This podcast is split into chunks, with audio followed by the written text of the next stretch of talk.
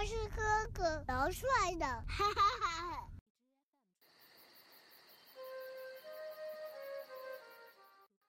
欢迎收听大森电台，你现在收听到的是二百一十期大森电台，我是主播大森。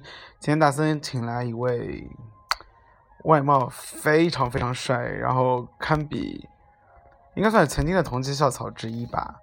然后呢，这位先生嚷嚷着要来上大森电台，嚷嚷着要嚷了好久，然后大森就选择在一个他不知情的情况下。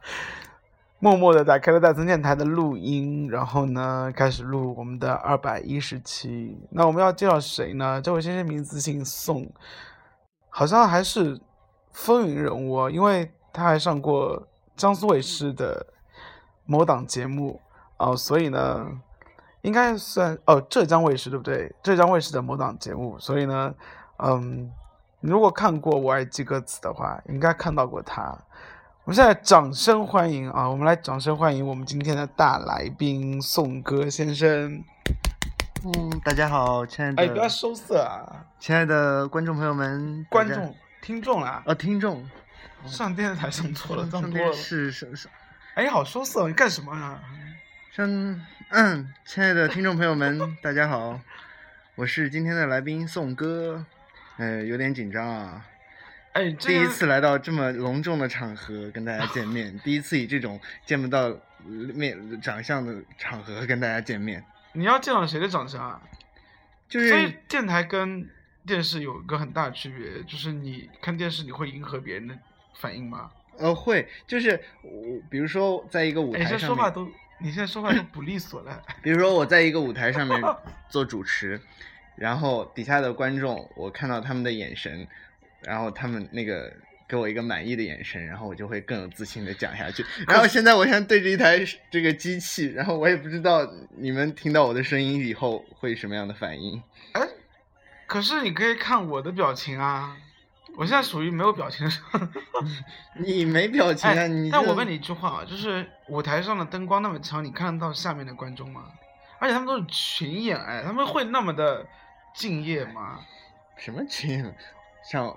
我我嘛，说实话，上上不了，上我嘛也就上上小舞台，然后看看。我说是我爱记歌词，你不要避过这一段好吗？我还记歌词，底下的观众都是来凑热闹的，对啊。嗯，然后我我我其实就上过一个路演的一期节目，然后底下观众就是基本上就在起哄架秧子这种感觉，然后他们的焦点当然也不在我在旁边的一些那个主持和领唱，所以。我我不管，我不管说什么话，他们都不会有什么反应的。哎，所以你你有没有收视率啊？还是说你那段已经被剪掉了？哦，那段就是电视里没有播，只有网络上有，所以我特别特别没面子。为什么？是因为导播觉得没有说就是时长太长了吗？我的那一段是在路演，就是是外景的，海水呃外景的，所以他是那种挑一些放进那个正式的节目里面的。啊，然后所以就通常被剪掉，应该就属于没有特色的情况。对对对对对，而且我那天其实那天其实状态很不好，然后应该是我记得我那天唱歌还跑调的，不知道怎么回事，从来从来我唱歌都不跑调的。那天很喜欢唱歌吗？对，你看我的名字宋歌嘛，对，来自于新疆的一位汉子，嗯，然后新疆人都超爱唱歌的，嗯，对，然后必须说啊，那个宋先生。唱歌很好听，你要不要现在来一段？嗯，还是你放一段？你你已经准备好的吧？我我今天放过的歌，你肯定那个啊，就是没有听过的啊，没因为因为我也没有听过这首歌。然后那我就现场学，现场顺顺便唱两句。真的假的？真的假的？这是原创歌手的歌，你放吧，你放吧。他他原创真的假的？你你要尝试吗？就你现在要进入我爱记歌词吧，就是刚刚刚刚听过第一遍的歌，你就可以哼出来了。对，你就。放一一半，不过你以前也是学霸，对不对？算不上学霸，算不上学霸。哦，所以现在考验你的记忆力的时候。啊，对对对对对。但是我记记忆力确实挺好的。好，我们今天来听第一首歌啊，既然是宋先生要挑战这首歌，这首歌名字呢叫《唱给你的歌》，还有还蛮适合你的啊，还有个歌字在里面。这是大森最近挖掘的一个新的歌手，名字叫大宽。然后呢，他 森林都很宽大，是吧？之类的。然后他他做了五六年的独立音乐了啊，所以刚刚翻到他的歌，所以现在我们来听他的这一首《唱给你的歌》。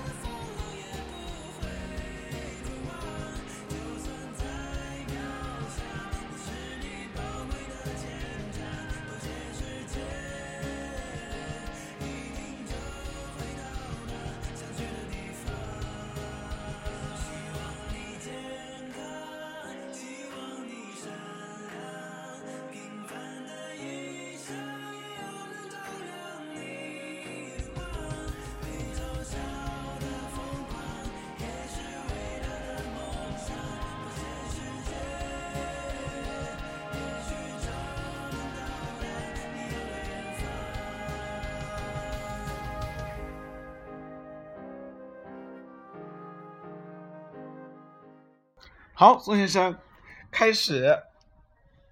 希望你一生，希望你善良，平凡的一生照亮你的光。我听了这么久，然后我只记住这两句，很好，很好，很好，对不住大家了。呃，超厉害，超厉害！就作为一首就是从头到尾不知道副歌在哪里的，对不对？对，一首歌我不知道他哪一段是副歌，然后哪而且一段副歌，而且还第一遍听，都已经很了不起了。那其实我们今天主题不是这个，我们今天刚刚对看完了一部，嗯，挺震撼力的一部片子，是不是？啊，你要不要你要不要介绍一下这部最近很火的这部片子？这部片子其实你第哎一哎，是不要那么装深沉好，你又不是深沉的人，而且这又不是个严肃的节目。这部片子，你第一第一眼第一眼看到它的这个片名的时候，你会觉得，哎，是不是一部文艺的片？然后你会有很多很多遐想，你会觉得啊，他他是在讲什么？然后当你看完整个一个一个一个一一个情节，整个嗯这个结束的时候，你你你你也许还在沉寂在当中，哎，是不是没有结束？然后里面的那个就是。我有一种那种进入了那个戏，然后还没有走出来的那种感觉。哎，说那么多，你从头到百鸟，好，再说完说完。百鸟朝凤。好，所以这是一部最近，Song of the Phoenix。哎，你还记住它的英文呢、哎，是我我看的时候，我跟你讲，一直我在看英文的字幕。怎样那么高级吗？啊是因为导演是，就是里面有一个导演是外国人吗？没有，因为我在我其实会关注一些就是中文的用词、中文的成语，它的那个英文翻译的方法。所以《The Sound of the Phoenix》，哎，其实跟哎还是中文好听哎，就中文啊还是有诗情画意。那个英文好直白啊！就是《凤凰之歌》啊，对，我就想起凤凰传奇啊，谁在仰望月亮之上？好，所以你看完之后，你觉得这部片子好看吧？打几分？一到十分的话，如果要推荐给大家的，嗯，我觉得打八分吧。就哎，是所以对你来说，应该还是评价挺高的一个啊。呃，对对对，因为我要庆幸的一点是，首先就是我没有睡着，然后第二点就是，哎，所以你看什么片子会睡着？我其实就是看一种那种情节很拖沓，然后就是我比看到如说一半嗯就猜到结尾那种。啊，比如说北京啊，呃与西雅图，对不对对对对对对，我中间睡了半个 小时，然后一一直在睡，还我还讨就是一直在说，哎呦这个电影院这个椅子怎么这么难受啊，都没有设计好，没有给人设计睡觉用的。OK，所以你现在觉得《百鸟朝凤》可以打八分，那应该算很厉害，因为我看格瓦拉现在打到九点二分，然后豆瓣拿到八点二，嗯，然后跟你跟你的评论应该也是差不多对，所以主要讲的是一个关于唢呐的，就是一个历史文化保留的一个问题其实就是他讲的是一个传承，然后因为我觉得我的工作其实也有关系，我我们做我因为我是做城市规划嘛，其实每哎，你真的要讲出来哦，还没有介绍到这一段来。就是讲到这个，我就讲讲传承嘛。就是我如果一开始了解一座城市的时候，我我们会挖掘它的一些历史，然后就是希望以后能够传承下来。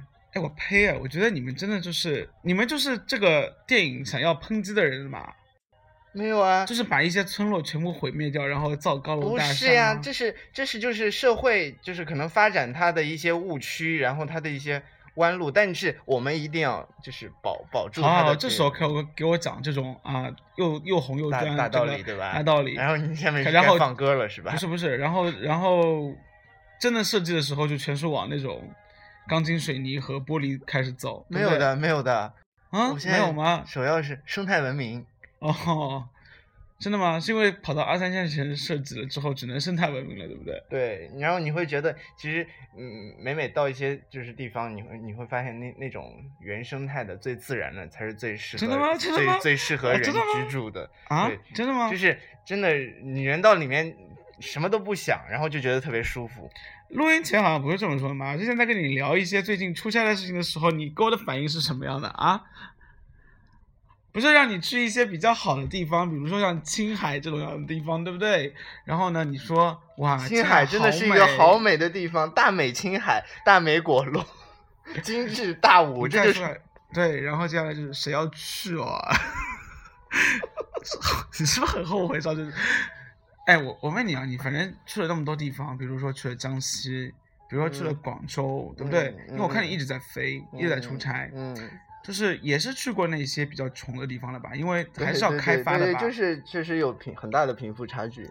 但是有些像比如说，我不知道江西怎么样，嗯，就是像青海，又或者是像广州的那些村落，它应该还蛮漂亮的吧？对，它其实就是是那种隐隐隐藏在那种大山深处，然后不不是太，就是你如果不是去细细，不是去专门的挖掘它，应该不太会不太会有机会挖掘得到的这种东西。然后它确实有淳朴的民风，然后有那种很美的原生态的东西。就是其实我想说的是，它只要是它自己的。就是这么多年传承下来、发展出来的，它就是有特色的。但是你有没有觉得当地人其实并不想要保留这些东西啊？因为他们可能厌烦了这些东西，不然怎么会找到你们去设计呢？我觉得为什么呢？就是因为我觉得嗯每个人都是有追求，可能追求更好的生活的一个一个一个一个想法。向往但是嗯如果你是说，我帮你想办法，让你能够通过利用这些东西，让你可以致富，那我觉得谁都会愿意，何乐而不为呢？啊，其实这个跟《百鸟朝凤》里面说到的东西还挺挺像的，就是现实的冲击嘛。就比如嗯说，哎我不知道现在能不能剧透啊，就是大家也知道，就是中国传统音乐，对不对？现在唢呐这个东西真的没有人在学了吧？呃，很少很少，我觉得我小时候还有人，而且 现在就是哎，现在想小时候有人学吗？我小时候可能音乐课啊，那是是搞这个那个什么文艺晚会的时候，还还有人说是，哎，我会弹古筝，我会吹唢呐，然后还有什么的。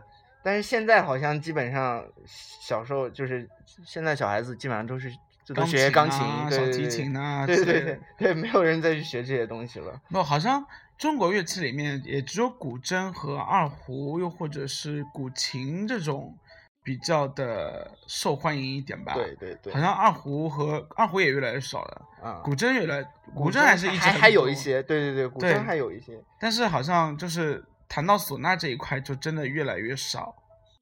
为什么？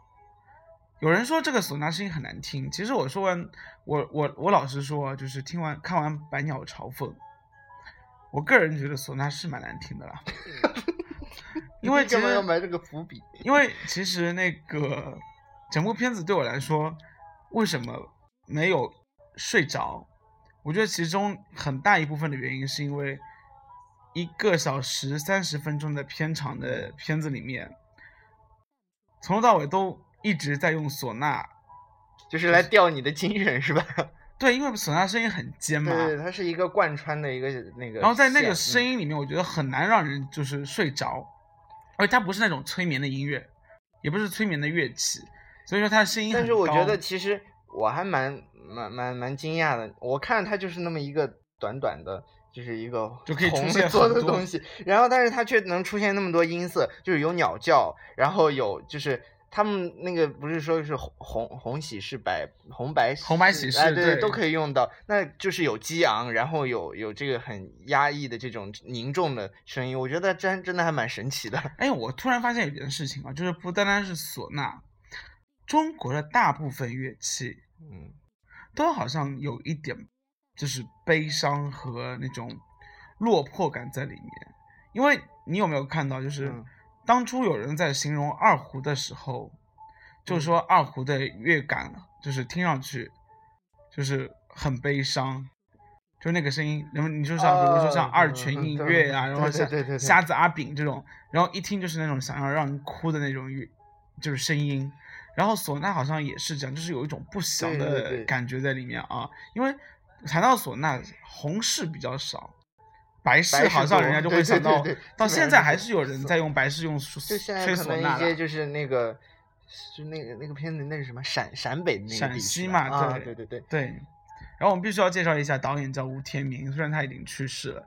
为什么最近那个《百鸟朝凤》那么的火呢？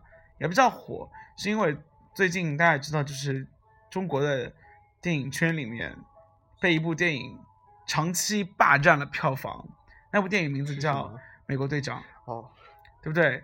然后呢，上映几天都已经冲破几几几个亿了啊。然后，嗯，当时他们那个《百鸟朝凤》里面有一个编剧，也不知道是谁，然后他就在网上做了一个直播的片段，然后那个片段是什么呢？他下跪，他下啊啊，你不知道这件事啊哦？那你怎么知道《百鸟朝凤的？我现在在看一个就是票房的占比，嗯，就是《美国队长》上映了三天，票房是百分之七十八，百78%鸟朝凤对，嗯。你知道百鸟朝凤只有多少？只有百分之零点三哎，哎，就是当初这个排片，然后呢，你知道为什么那个人要下跪吗？他其实就是希望各大票房电影院嗯，可以看在就是第四代导演吴天明的去世的哦份上面，能够稍微排出一点就是片源放片的时间给《百鸟对朝对凤》对，然后因为说不想就是这部片子会被埋没掉，对。对但是其实说实话，但是我看到这个数据，你看《百鸟朝凤》的排片只有百分之一点二，《美国队长》是五十六点七对，然后接下来嗯还有那个换体，对不对？现在马上要出来了一个新的那个片子，啊。然后你就会发现一件事情啊，嗯，我觉得百鸟朝凤在这件事情上面啊，算是幸运的。为什么会算幸运的？因为你，我我不说吴天明的片子，贾樟柯的片子你看过没有？我举个例子，《三峡故人》，没有。贾樟柯你知道这个人吗？嗯贾樟柯的片子在国外获了很多奖，你知道吗？他很多片子，但是好像在对，在国内，他永远是在墙外开花，就是在墙内不香。然后呢，嗯，也没有人在 care 这件事情。然后真的看过什么《山河故人》啊，就是他的其他片子的人，你我觉得很少是通过电影院去看，因为电影院基本上都会把最尴尬的时间让给这些片子，而且也不会放很久，差不多放一个礼拜，然后就真的票房也就很差。对对对对，然后这一次因为他这样的一个举动，导致很多人就会觉得，就是电影院真的很过分，很过分，对对，把那个美国队长排那么满，然后呢，把这部片子排的那么点点，于是就有一些电影院就还算幸运的啊，哎就还有良为他有良知的有良知就为他放行。比如说我们嘉定的一些电影院，然后呢，我这两天看了好多评论，好多评论在于说，嗯，这个人下跪其实是在道德绑架。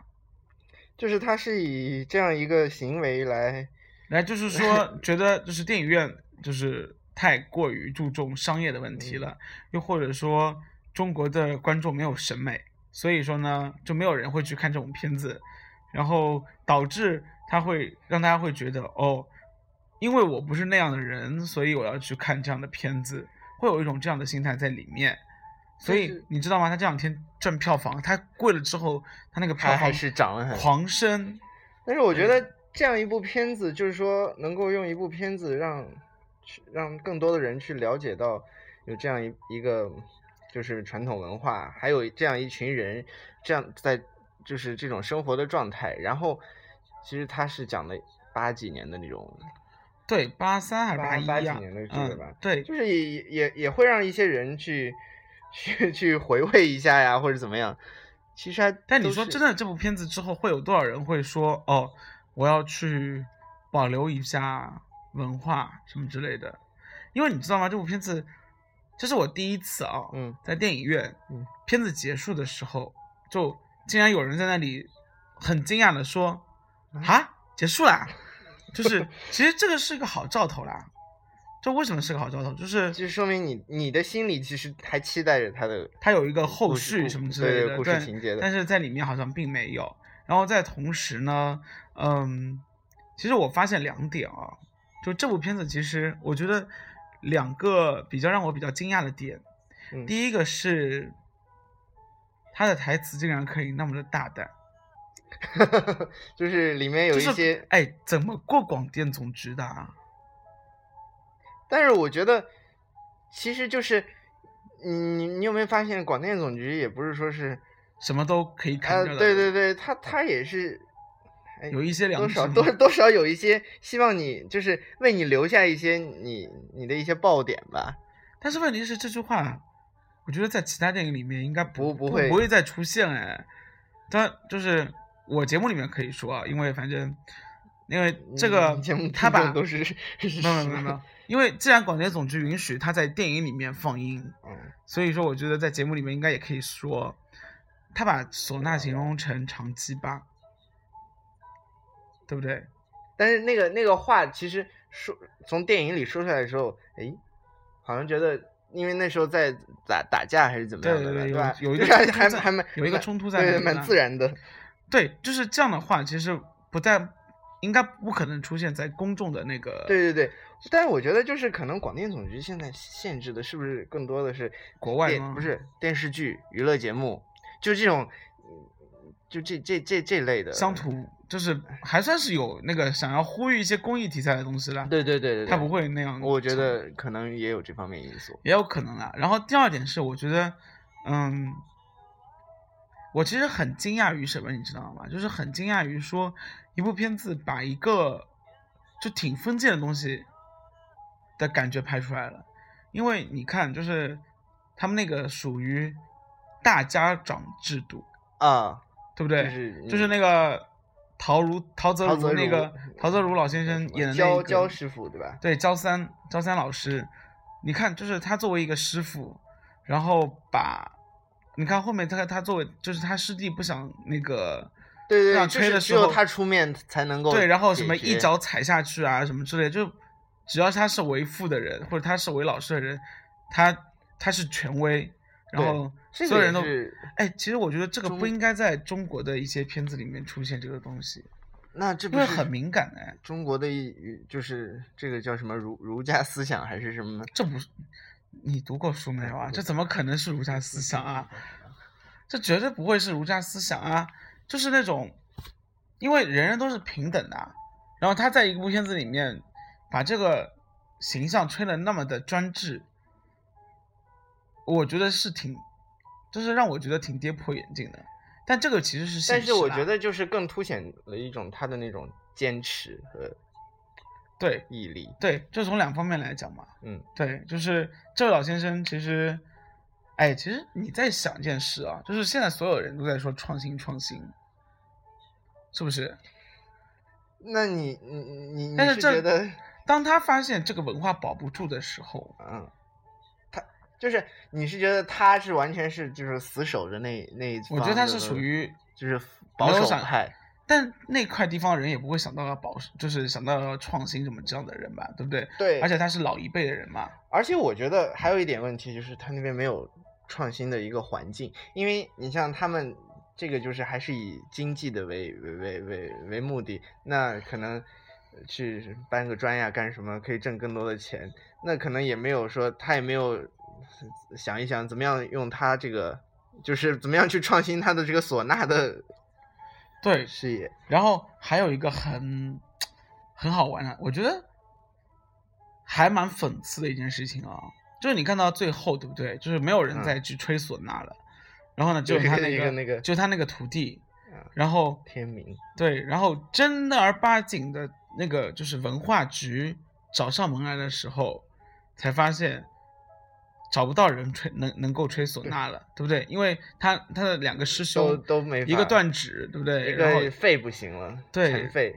对，然后你你想，就是他是在文，就是讽刺那些文化局的人嘛，就是就是该保留的时候他没有保留，缺晚了，对，然后想要保留的时候就发现谁都不会，有一个会吹的在对，然后发现有一个会吹的人在马路上城城市里面做做乞丐，然后我就觉得这个我不知道导演怎么想的，但是有时候你会想想看过这部片子整体反映下来，就觉得中国其实还蛮悲哀的，因为我一直觉得中国属于，哎，你从从另外一个角度来说啊，你作为一个城市规划师来说的不，是，我是觉得因因为我原来在国外的时候，其实这嗯。些东西很受国外那些人的欢迎迎啊，所以你知道这部片子肯定在国外会拿很大的奖，因为我个人觉得他会拿很大的奖，就是有一些国外的那种，因为中就是可能有什么元那个元旦的迎新年的晚会，有一些什么拉二胡啊，什么弹古筝这些对啊，这些节目我们在很受欢迎的。就是我们在接待留学生的时候，我们也会发现，就是二胡啊，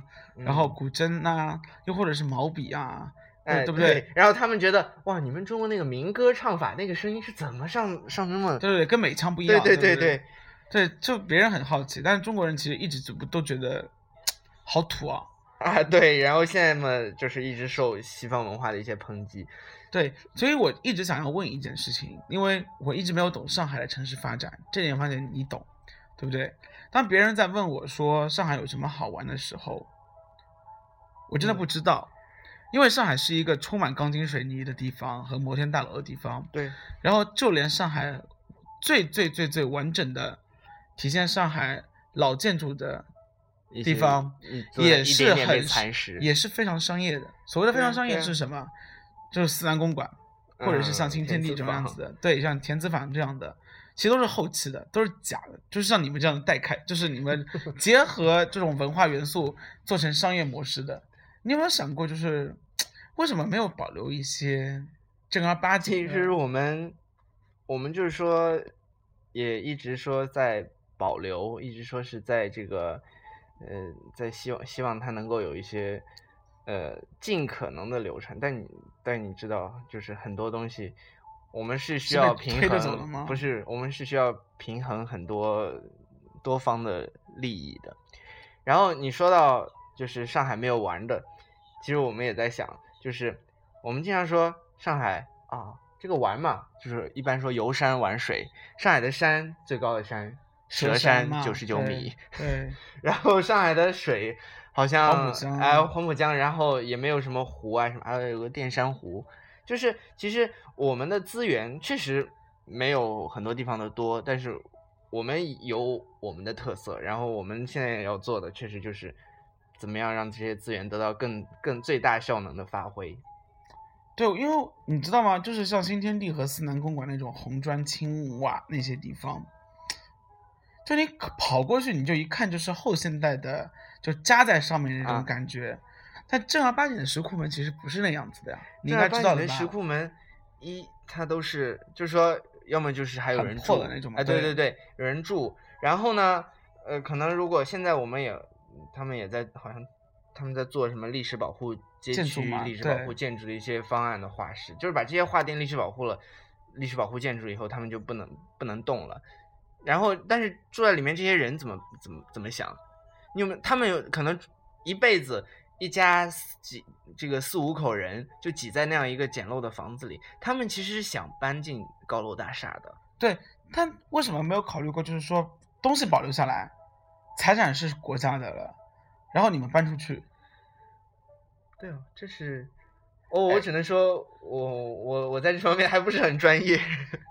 因为我我其实作为一个市民，我一直在想这件事情，就是你会去看哦，嗯国外的片子，拍到嗯中国的部分，嗯，他反而不会去拍高楼大厦，对对对，是他也不会去拍那些就新天地啊，他拍的这些市井文化。他绝对会拍虹口区那些地方，就是虹口区那种棚户区啊，棚户区，要么他拍北京就是拍四合院儿。对，然后你会发现，就是当时蜘蛛侠还是谁，就是跑到上海来拍，然后很多人在抨击说老外就知道拍上海的 这种小弄堂，然后呢就是那个晾衣杆上面全是啊内裤啊、胸罩啊，然后就这种样子的但其实我觉得这个才是老外觉得这个才是上海啊，对或者是这是上海的一不一样的东西，就是否则你高楼大厦去，它跟美纽约曼哈顿是一样的。对，如果唯一能表现出建筑的就是东方明珠啊、金茂大厦、啊、这种样子，但是并不是它片的亮点。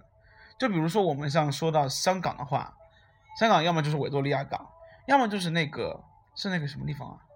就那有很多灯的那个，就很多霓虹灯。香港你还记得吗？就是说到香港会有一个像中环啊、尖沙咀啊，然后就是楼楼和楼之间非常密，然后呢有很多就是霓虹灯的灯牌，一条路上全都是。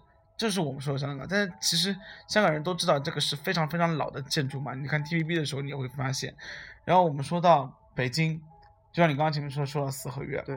然后我们又说到故宫，但我是我很爱北京，啊我所谓的很爱我不是我我啊，你是说很很喜欢那些照道理来说，我其实我我个人是不喜欢北京的生活的，但是其实我觉得我很羡慕北京的一点是在于，北京在这上面保留的还挺好。没有，他们有一次我记得看一期焦点访谈嘛还是什么，他说那个就是就说到南锣鼓巷，对啊，那个地方不能看。对对对，就是以南锣鼓巷为代表的这样一些，也是就是老北京的一些元素，逐渐的被就是商业化啊，然后南锣鼓巷真的是一个非常现代的一个地方，但是北京我有一个地方非常喜欢，叫鼓楼。啊，鼓楼大街什么的，然后鼓楼大街门口，鼓楼大街真的没有被改造过，我觉得啊，所以鼓楼大街你会看到有很多北京的老城区，嗯然后北京有一个地方跟上海不一样，北京有一些地方叫城中村，你知道什么叫也？有呀。上海哪里有啊？上海现在呃城中村都是被是要被改造，被被那个，这就棚户区嘛，哎、对啊，就是，然后你会发现就周边就会贴很多横条幅，叫就是叫什么配合配合拆迁，哎，对，然后大家齐心协力，然后 争取签约率达到百分之多少？，对但是北京的城中村是真的城中村呐、就是没有人去开发，不不不动它吗？不动，就真的不动。你会发现在国贸或者是在大裤衩中间，啊有有真的好大一铺，你会很怀很很怀疑说，天呐，我现在在北京吗？就是这样，然后你会觉得很有趣，因为当你穿过去的时候，哎，又是一个新的新的一个景象，然后就是完全你你想不到哇，同一个城市，然后一个马路两旁会有这样对，这才是生活啊！我觉得是这样子的啊，但我不知道，有可能是我是局外人的想法，但可能，但其实很多就像你刚刚前面说，人很矛盾，对处在历史文化的那些人里面，他们可能就像围墙一样，的是对那些往往外走出来，对对对然后呢，坐在大城市里面的人又特别想要回归那种 回归那个，对，所以可能历史文化就是保护就是就你看其实 对得不到永远在骚动。就像你刚刚前面刚我们说到百鸟朝凤啊，正儿八经那些吹唢呐的人，对他们也想去保留唢呐这就是个技能，被生活所迫呀。但是被生活所迫啊，因为吹唢呐赚不到钱呐、然后你看他那个爸爸是最好的一个反面教材吧，从小他就是那种一心想让他梦想是儿子吹唢呐，然后真的赚不到钱了之后，就开始把我唢呐说成是破玩意儿，对不对？所以应该代表了一系列人的想法吧。蛮好的，回归到又回归到这个电影了，绕了一大圈。哎，我是主持人呢，啊所以我们先要听一首歌吧。好，这首歌名字叫叫《围墙》，算不算？李玖哲，算不算那个吗？就是很很切合主题，很切合主哎题，对不对？嗯，所以我们来听这首歌《围墙》。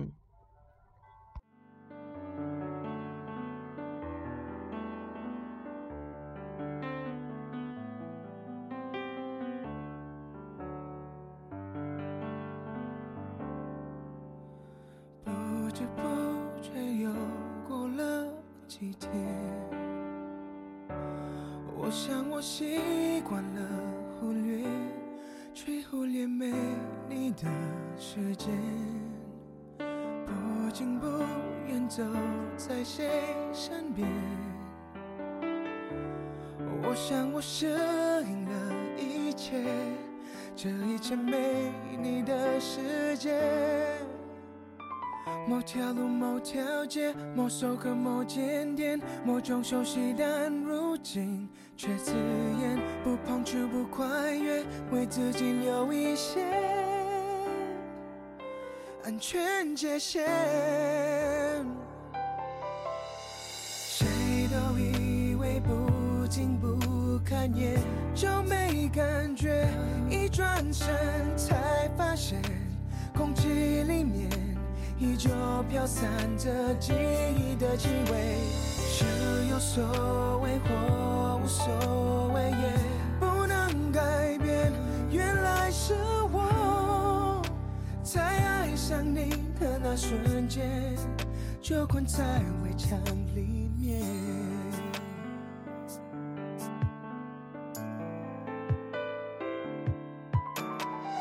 某条路，某条街，某首歌，某间店，某种熟悉，但如今却刺眼。不碰触，不跨越，为自己留一些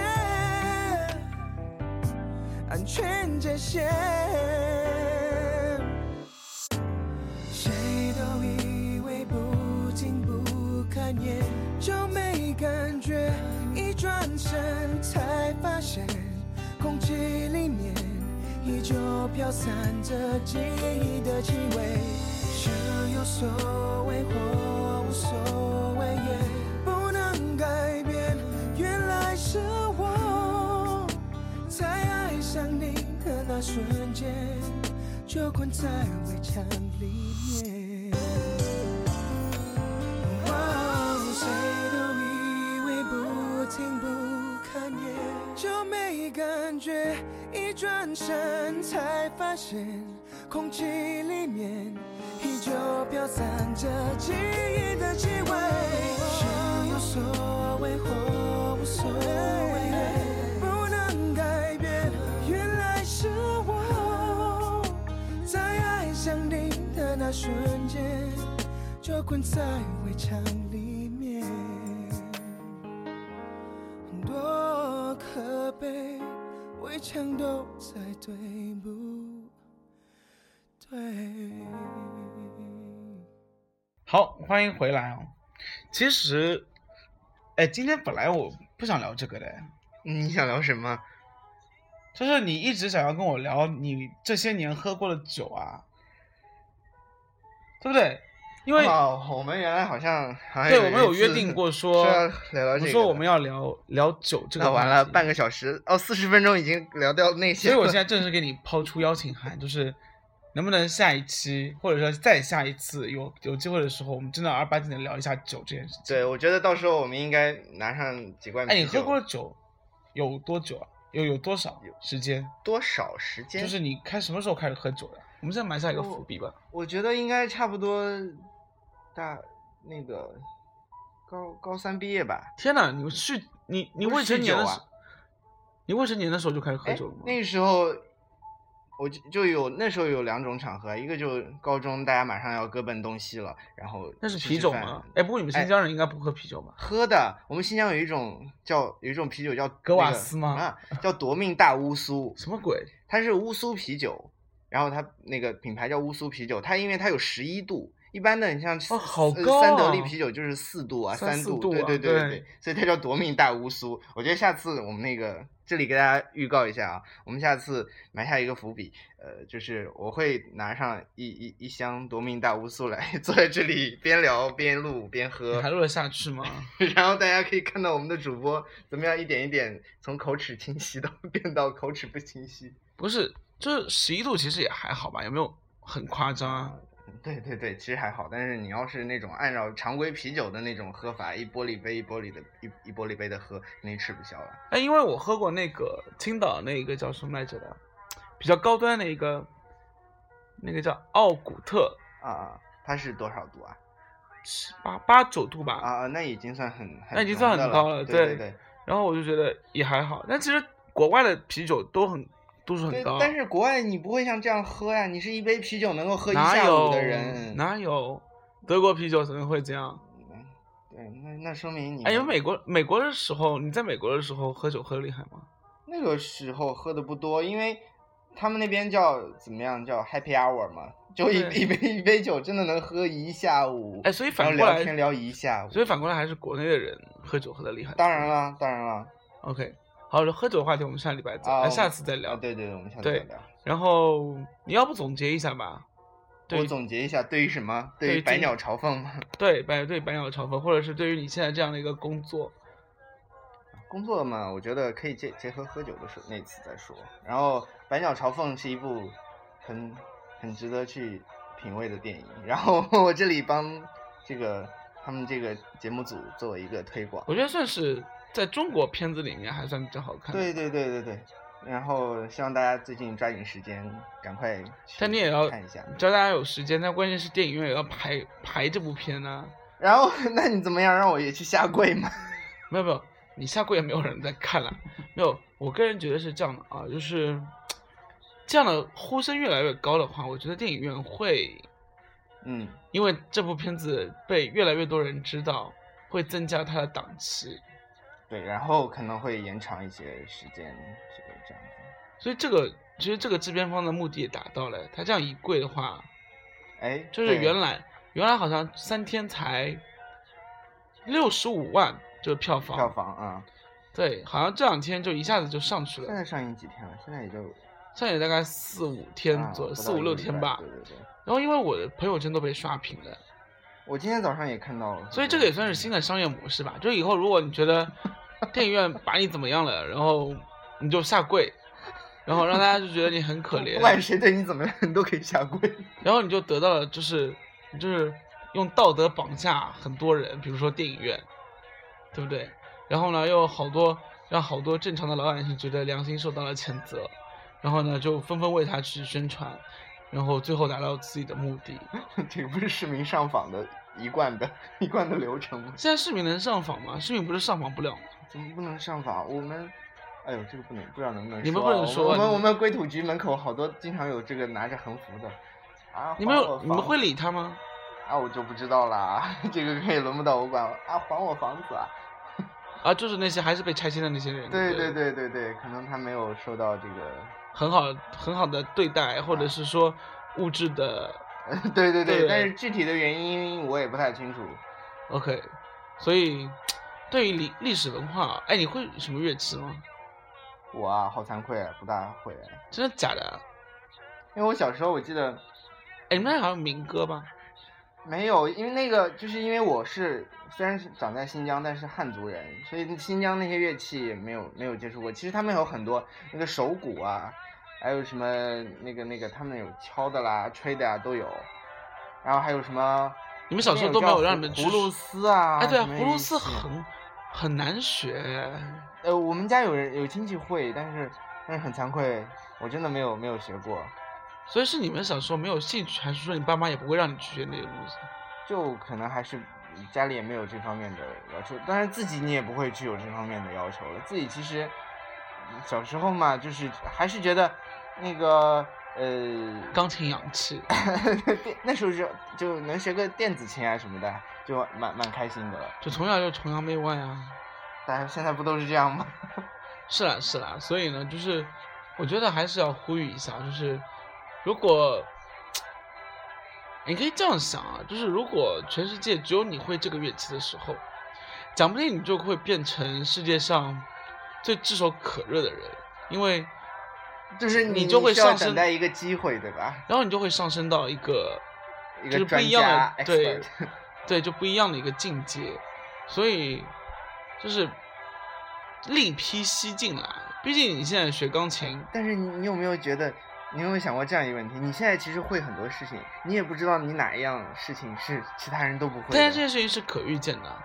就如果有一些家长在培养小孩的时候，我现在不是在教你们有功利性的事情啊啊，啊啊啊！就是你会发现，比如说啊，京剧，比如说昆曲，对不对？像黄梅戏这样的东西，最近听说过好好几个大师这个过世的消息啊。对你像毛梅梅九宝，对不对？呃，对，还有梅花九还是梅九宝？梅啊梅梅九宝吧，梅九宝，对不对？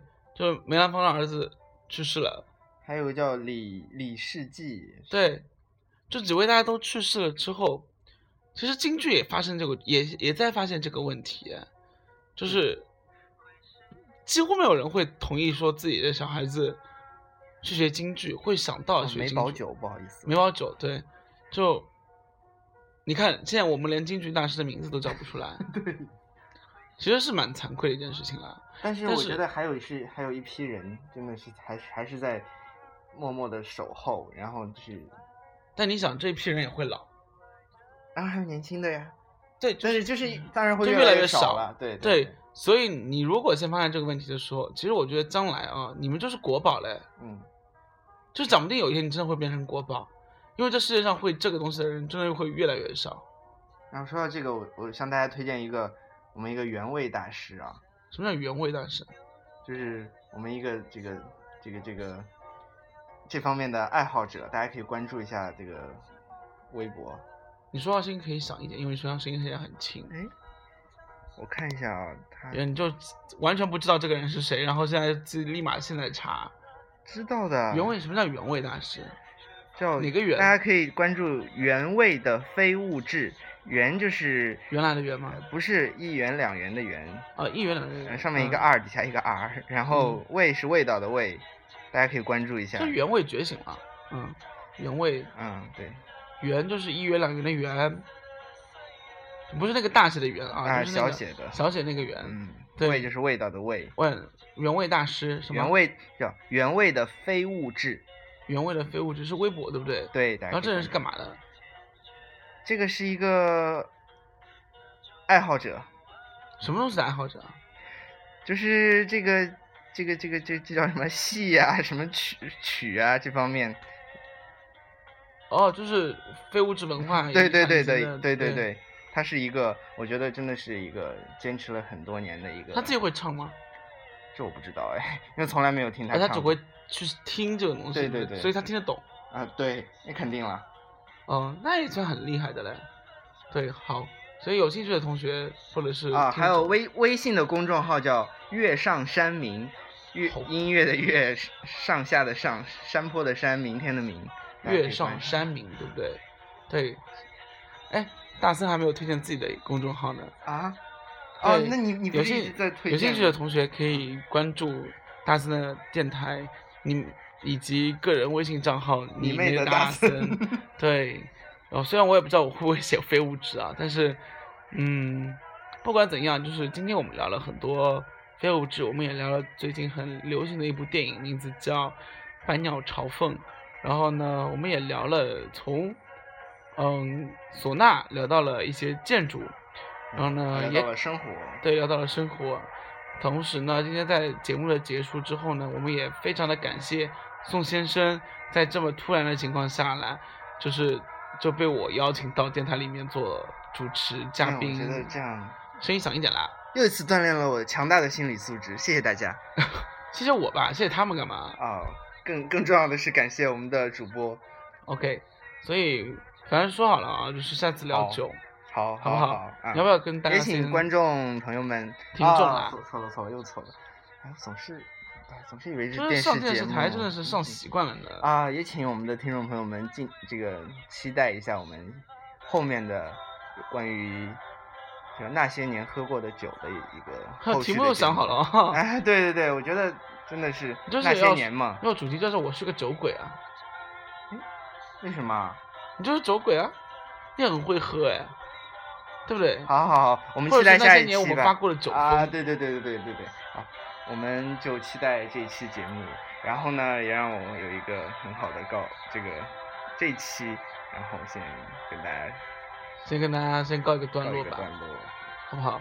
好，那我们当电台也就下一期不见不散了。我们来听大宽的最后一首新歌，名字叫《老少年》。